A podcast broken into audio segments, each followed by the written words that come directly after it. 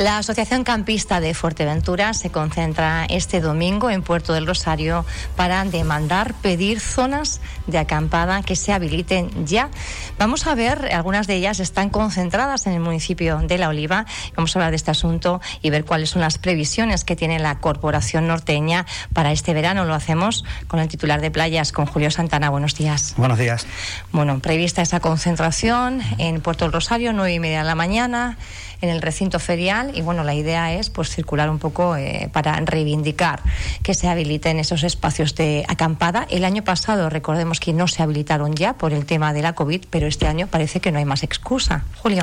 Bueno, este año de momento no nos han autorizado al, para crear lo que son las zonas de acampada, ¿no? Eh, hasta que no tengamos nosotros la autorización por parte del gobierno de Canarias, pues no vamos a poder eh, autorizar lo que son las acampadas. Otra cosa es lo que es pernotar eh, en las inmediaciones de la costa del municipio de La Oliva.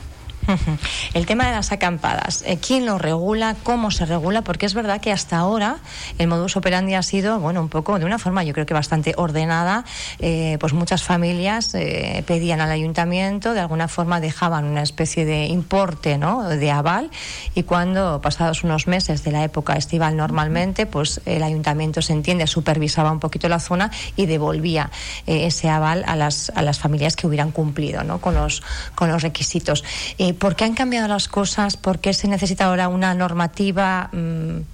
Bueno, eh, nosotros tenemos que tener claro que la zona que se utilizaba, que se utilizaba hasta ahora de acampada era una zona eh, protegida. Estamos hablando de lo que es costa, eh, servidumbre y la mayor parte de nuestro territorio, que es el, cual, el, que es atractivo para el tema de, acampada, está en una zona cepa.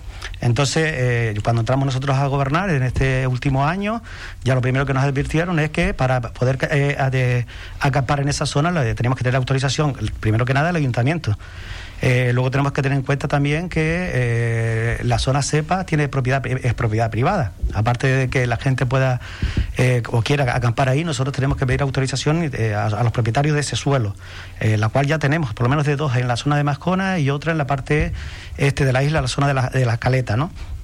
Pero bueno, lo que sí no, nos advierten desde el Gobierno de Canarias que hay que solicitar permiso a la Viceconsejería de Transición Ecológica eh, aportando una serie de documentación que prácticamente la tenemos y eh, luego empieza por medio lo del el compromiso del Cabildo Insular de Fuerteventura de gestionar y hacer ellos una ordenanza insular, insular perdón, donde luego los ayuntamientos pues eh, nos adhiríamos a ellos con, la, con nuestra con nuestra eh, ordenanza municipal. ¿no?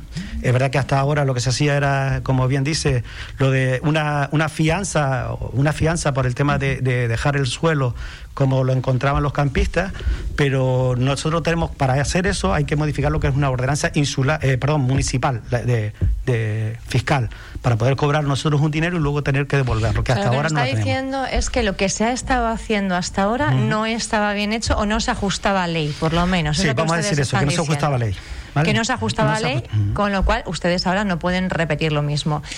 Eh, pero las reclamaciones de los campistas, eh, esta asociación me parece que lleva ya un año en funcionamiento, vienen de muy atrás. ¿No ha habido tiempo para eh, modificar esa, esa normativa municipal, para pedir la, la solicitud, los permisos a los propietarios, para elevar esa solicitud al gobierno de Canarias? Sí, vamos a ver, cuando empieza, cuando empezamos nosotros, es verdad que esto viene de muy atrás, lo del tema de, la, lo de las acampadas, y de muy atrás ya viene también actuando sobre, creo que 2008-2009, cuando empieza Costa a eh, empezar a sancionar a todas aquellas caravanas y demás que están dentro de los límites de costa.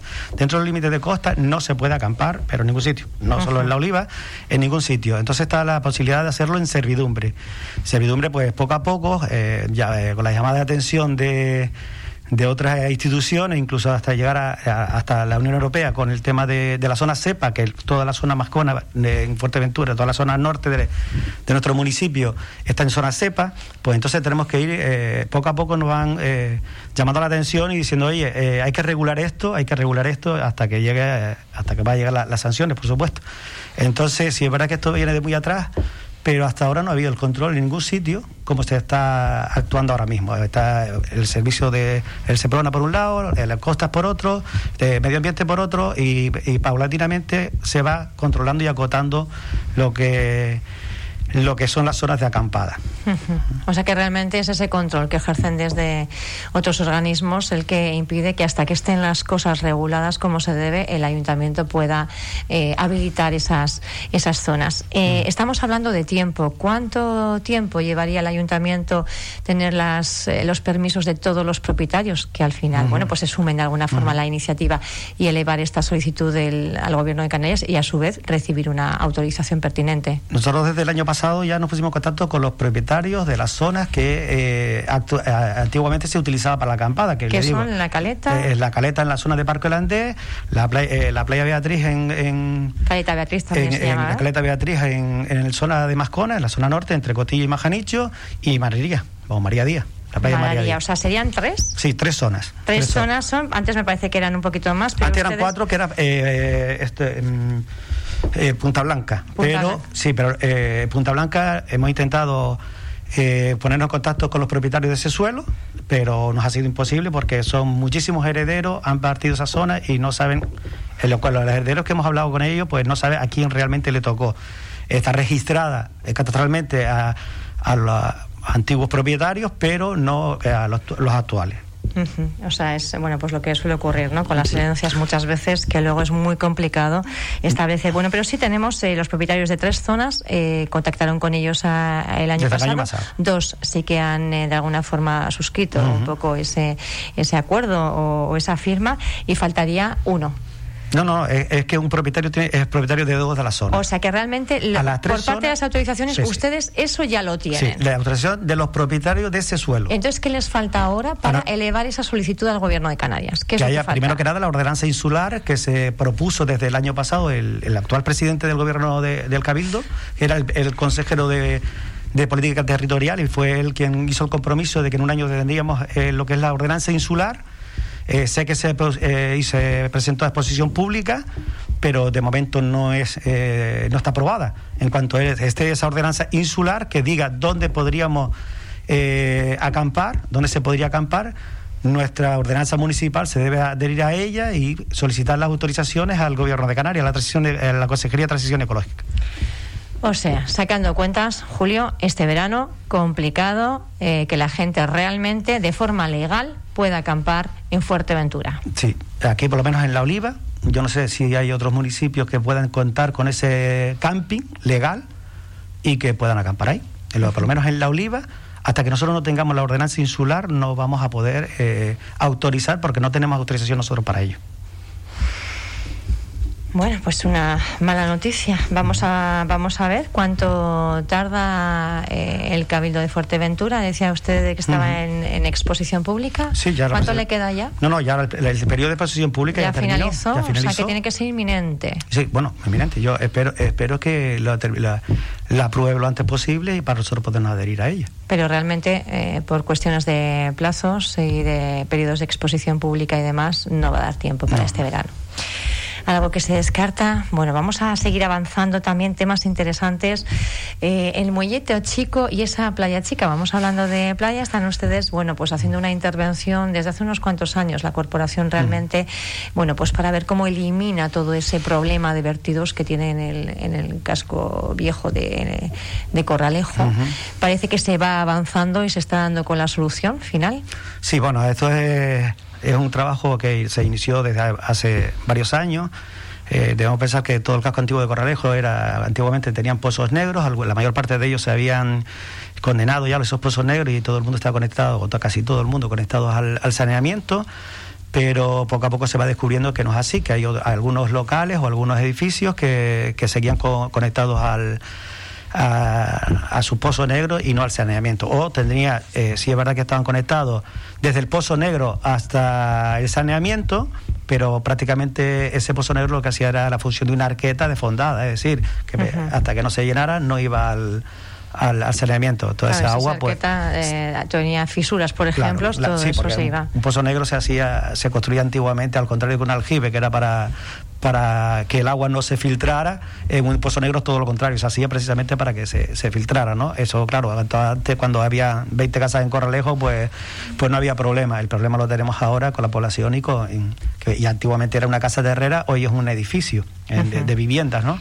Eh, lo que sí hemos hecho es eh, después del estudio que se hizo de qué viviendas podían estar contaminando, eh, íbamos para... Eh, Además con la última tecnología, ¿no? Iban incluso con cámaras mirando por toda la red a ver dónde podía haber un escape, detectarlo para Exactamente. Y lo que se ha ido, bueno, en, cuanto desde el año pasado para acá, que es cuando entro yo con, con en la Concejalía de Playa y Medio Ambiente, lo que hacemos es ir cerrando, hablando con los esos propietarios, condenando esos, esos pozos negros y haciendo el, lo que es la cometida directamente desde la vivienda, de las viviendas a, al saneamiento, sin, eh, evitando pasar por el paso negro, ¿no? Y luego condenando el pozo negro.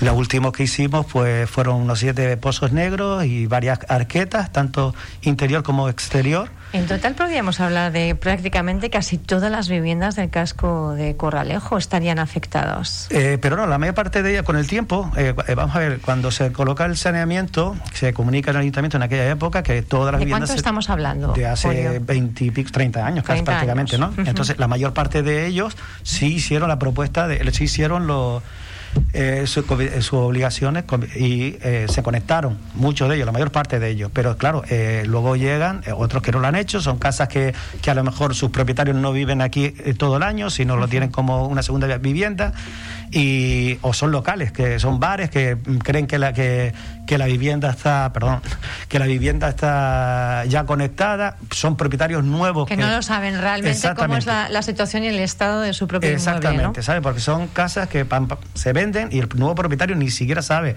que, que su casa tiene un pozo negro. Incluso me ha llegado eh, una propietaria que tiene un local que, eh, vamos, eh, súper nerviosa porque creyendo que si fuera su local el que, que tiene ese problema y no, hemos visto que no, que, que donde tiene su donde tiene su vivienda no tiene no tenía ese problema, ¿no?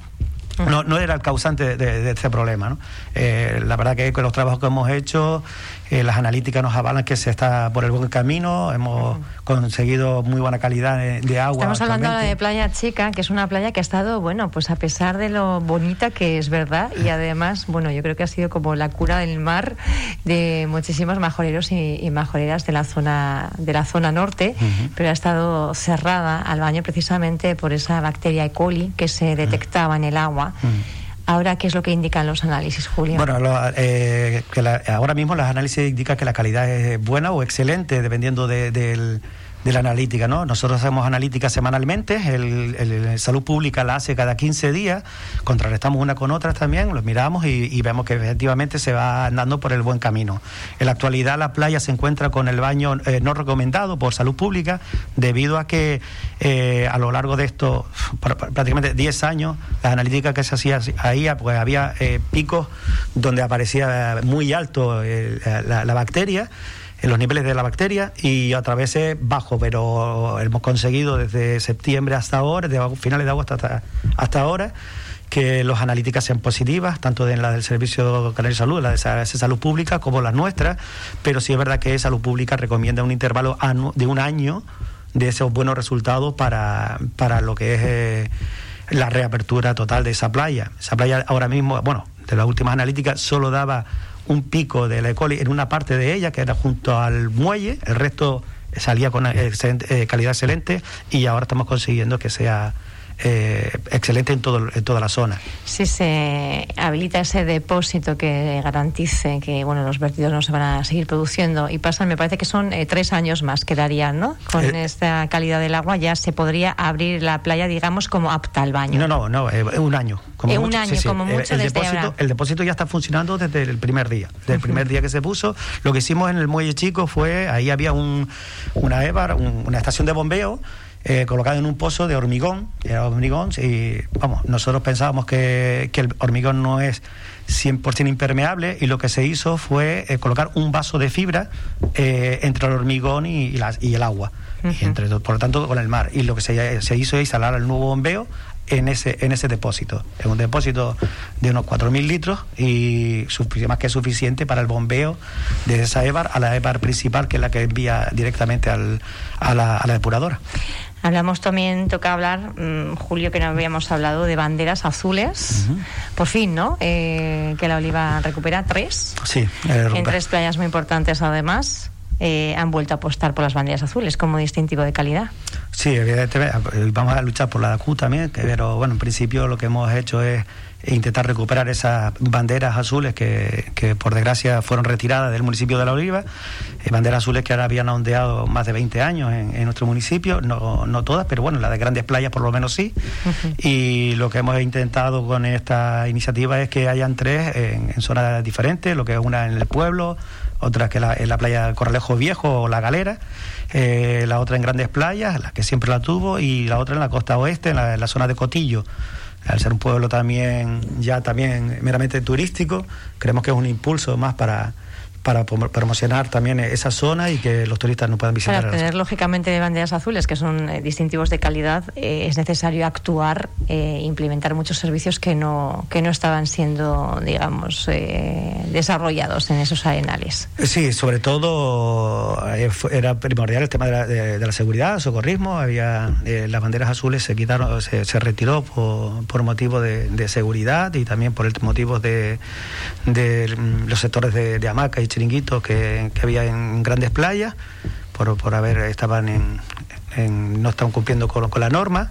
y se había bajado un poquito el nivel de, de, las exigencias que nos no pedía bandera azul, no estábamos cumpliendo, por eso se retiraron. Hoy en día lo que hemos hecho desde que entramos a gobernar es volcarnos en la recuperación de esa bandera azul, invertir en nuestras playas eh, parte del dinero que, nos da esa playa a nosotros. Nosotros vivimos del turismo y el turismo viene aquí por, eh, nuestras playas, no viene por, nuestros pinares, porque no tenemos, ni por nuestras pistas de esquí, porque tampoco tenemos. Tenemos playa y aunque a muchos le, no les gusta eso de que eh, el turismo viene por sol y playa, pues yo considero que sí, que la mayor parte de ellos viene por sol y playa y por lo tanto había que darle a, nuestras playas la seguridad, la accesibilidad y los servicios que, que corresponde para que nuestros turistas sigan repitiendo y sigan hablando de nuestra isla y nuestra playa en, el exterior. Quería preguntarle también por otro aspecto, eh, ustedes estaban promoviendo los cursos de patrones de barco para garantizar, dicen, el relevo generacional. ¿Cómo está la situación? ¿No parece que haya mucha juventud con ganas de coger las riendas? Mm, sí, sí la hay, pero eh, hasta ahora eh, eh, nosotros, al llegar del sector primario, que soy el concejal también del sector primario, pues lo que vimos y nos, nos, trasladaba también el Francisco, el, patrón mayor de la cofradía de Corralejo, que tenían que veían que se estaban jubilando nuestros marineros los mayores y que no los chicos no tenían la posibilidad de la gente joven de de trabajar la mar porque una de dos, o se iban a Lanzarote a hacer los cursos a Lanzarote, que, que son eh, un periodo de dos años, o, eh, o, no, o, no, podían, si se van a Lanzarote no pueden trabajar aquí y hoy en día una persona necesita trabajar para mantenerse, ¿no? Entonces, nada, vimos la posibilidad de que esos cursos de patrones profesionales, que no, no es el PER, no es un patrón de, de patrones de recreo, sino son titulaciones profesionales que le dan, que los capacitan para, capacitan para, para realizar la, trabajos en la mar. Eh, lo que hicimos, pues bueno, eh, mm, contratamos con, con tres eh, academias, conseguimos hacer el curso, el contrato menor y nos, ya sacamos la primera remesa de, de 20 alumnos, aprobaron 19 y, ahora ya tenemos... ¿De cuánto tiempo es la formación entonces aquí? La formación son cursos de pre porque son cursos de intensivos, no es lo mismo que estar en la escuela, sino son intensivos y, y duró tres meses el curso.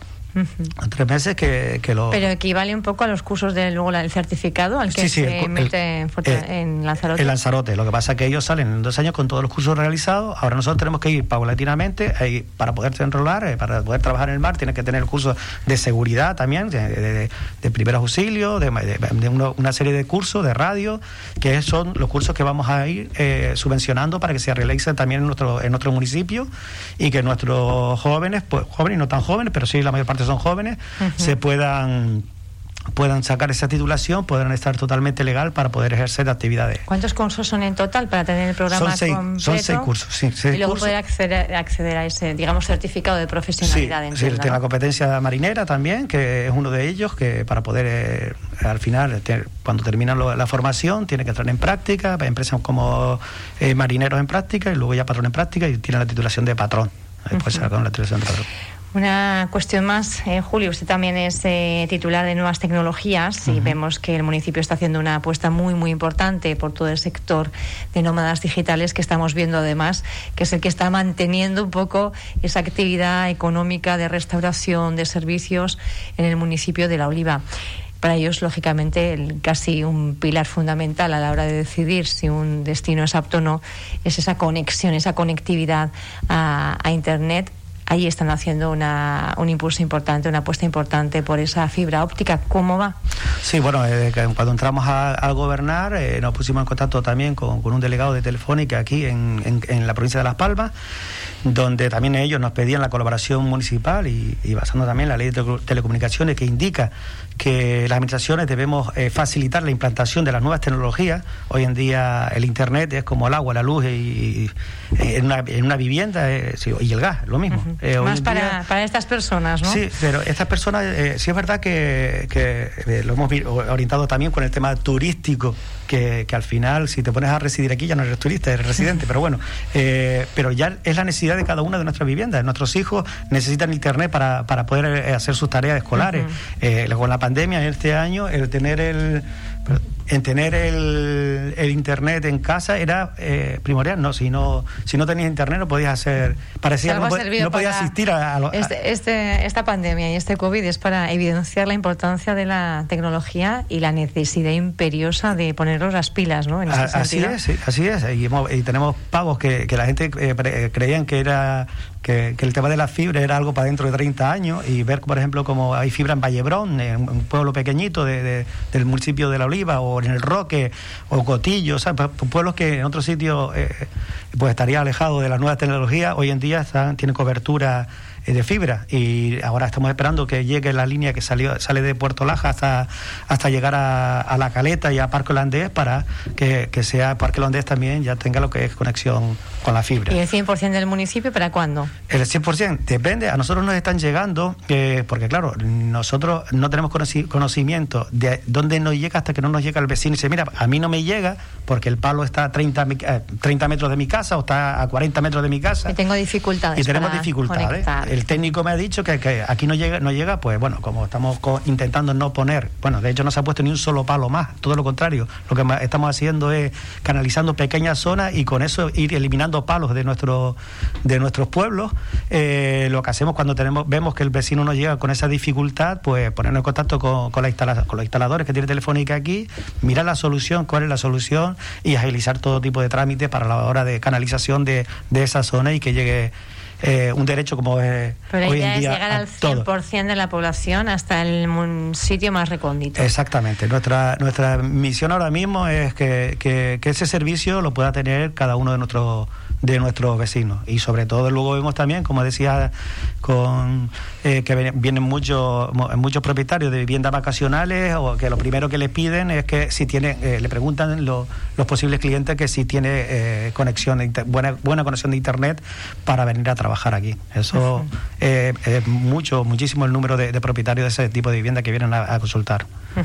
Bueno, pues vamos a ir viendo, hacemos ese llamamiento a las personas que nos escuchen, que residan en el norte y que tengan dificultades, que sepan que el ayuntamiento, bueno, pues está desplegando toda esa fibra óptica con el objetivo de llegar a todos los sitios más recónditos y las personas, bueno, pues que no consigan esa conexión, que se pongan en contacto. Hacemos ese llamamiento. Julio, no sé si quieres destacar alguna cuestión más.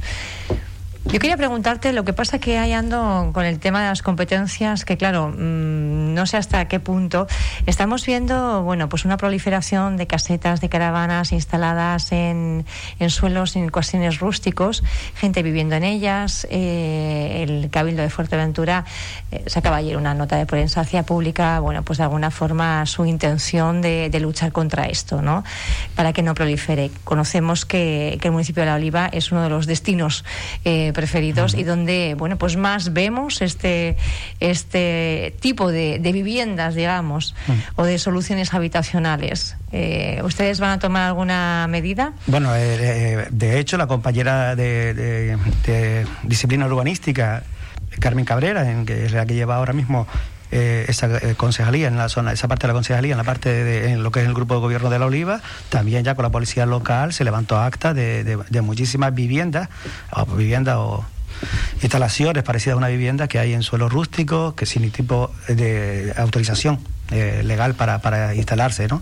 Y bueno, ahí están los, expedientes abiertos y, y, siguiendo su trámite. Pero está siendo un problema para la oliva, quiero decir, eh, hay tanta, digamos, práctica de, bueno, de esta solución que, digamos, no es legal. Sí, sí, vamos a ver, eh, sí hay muchas, hay, hay, hay, muchas, hay que reconocerlo, además se ve algo que, que, es palpable, ¿no? Eh, sí es verdad que habría que mirar y, y, conocer cuál es la, la, los motivos que llevan también a esas personas a hacer ese tipo de vivienda. Eh, a veces es imposible con, con temas de, alquiler, como se ha puesto con, con el tema de la eh, vivienda vacacional, es imposible pagar un alquiler de un trabajador, no puede pagar 800 cuando cobra 700, cobra, cobra 900, que es el salario mínimo, ¿no? Eso es imposible, por lo tanto por lo tanto, llegas a un momento en que te desesperas y dices, bueno, pues, pues me meto en una choza. Eh, es así, hay que, hay que conocer también los motivos que llegan es verdad que no son legales, es verdad, pero también deberíamos conocer los motivos que llegan a, a esos propietarios de, de esas chozas a vivir una choza y, y no vivir una vivienda. Es verdad que... Porque claro, se sanciona, igual no tienen eh, bueno, pues una disposición económica para hacer frente a la sanción y qué alternativa tienen para eh, seguir viviendo. La mayor parte de ellos eh, probablemente no tengan, no tengan dinero para pagar esas sanciones. Hay que tener en cuenta eso también. hay una carencia enorme de vivienda social o vivienda eh, para trabajadores en esta isla, no solo en, La Oliva, sino en esta isla. Y, la Precios muy elevados de alquileres, además. Exactamente, es que eh, el precio de mercado, porque al final el precio es libre hasta que si, se llega a terminar de regula, el precio es libre y cada propietario, pues por su vivienda, pide lo que él considere, ¿no? Es verdad que no todo el mundo está en disposición de pagar ese tipo de alquiler, pasa lo que pasa, que llega a veces se pegan un año sin poder pagar alquiler o no lo pagan ya porque, bueno, eh, yo eso no lo puedo pagar, o pago el alquiler o como, o comen mis hijos, y bueno, eso habría que estudiarlo también, y después vemos cuando nos acercamos a esa, a esa gente que está haciendo este tipo de construcciones, también es verdad que, dice, bueno, me, vas a atacar a mí por, por mi vivienda cuando se están haciendo hoteles o se están haciendo otro tipo de, de, irregularidades, y, y, vienen a por un pobre, siempre te, te salta la mayor parte con, con, con, esa respuesta, ¿no? Entonces yo creo que también deberíamos eh, las administraciones mirar y estudiar cuál es el motivo que, que lleva a una persona a vivir en una choza cuando podría estar viviendo en una vivienda. tendremos que estudiar eso también. Pues eh, nos alegramos de que esté la hoja de ruta, por lo menos en esa intención, de darle una vuelta más de tuerca, que no sea una sanción por cometer una ilegalidad, sino, bueno, pues qué alternativa se le da a esta persona en un municipio, además, como La Oliva, que yo creo que es eh, uno de los municipios con los alquileres más disparados. Yo me atrevería a decir que así en territorio nacional, sí, de mm. otros lugares también que, que, están muy, muy elevados, pero lo que es, eh, bueno, pues alguna, de alguna forma el, el índice de vida aquí, mm. el, tema de la vivienda, la verdad es que desequilibra muchísimo las cuentas familiares.